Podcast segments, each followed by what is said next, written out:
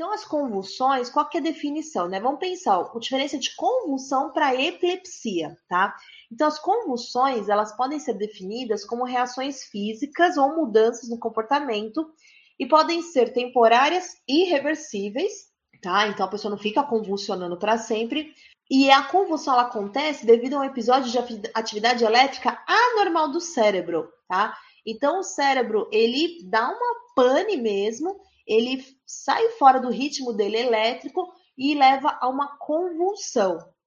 Nem toda convulsão é a convulsão tônico-clônica, que é aquela clássica que nós conhecemos, que o paciente começa a ter contrações musculares. Ele cai no chão, perde a consciência, começa a se contrair.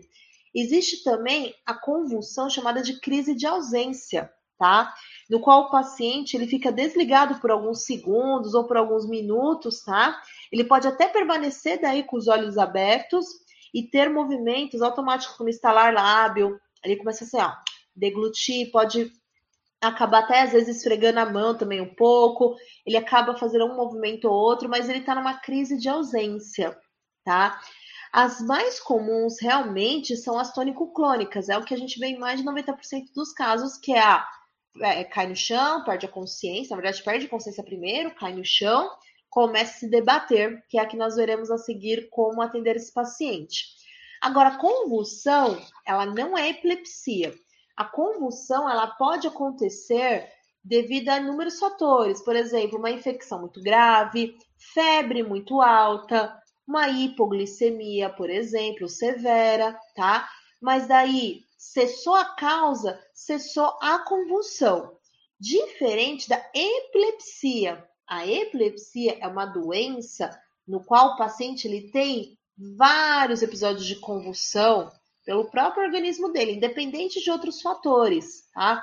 Então ele tem as convulsões, normalmente as tônico-clônicas, tá? Mas de forma repetida ele precisa daí tomar um remédio para controlar essas convulsões, tá? Agora, quando acontece uma convulsão, seja a convulsão por esse episódio isolado, como eu falei para vocês, devido à infecção, febre altíssima, ah, alterações na glicemia, ou seja, devido à presença da doença epilepsia, nós temos que tomar alguns cuidados enquanto o paciente convulsiona. Isso já caiu em concurso também, tá? Então, nós colocamos a pessoa deitada de lado, preferencialmente, tá? Retira de perto dela objetos que ela possa se machucar. Sendo possível, se levanta um pouquinho o queixo dela para fazer a abertura aqui da passagem de ar, tá? Mas não coloca a mão dentro da boca dela, pelo amor de Deus, senão você perde um dedo, tá? É importante tentar colocar um pouquinho de lado, porque ela pode acabar às vezes vomitando, babando e ela não se engasga, tá? Uh, nunca segure a pessoa, então você só tenta ajeitar ela um pouquinho, tá? Não é para ficar posicionando assim bem direitinho, você só tenta colocar ela um pouquinho de lado, mas não segura ela, não abraça, não segura, não dê tapas, não jogue água, isso já caiu em concurso.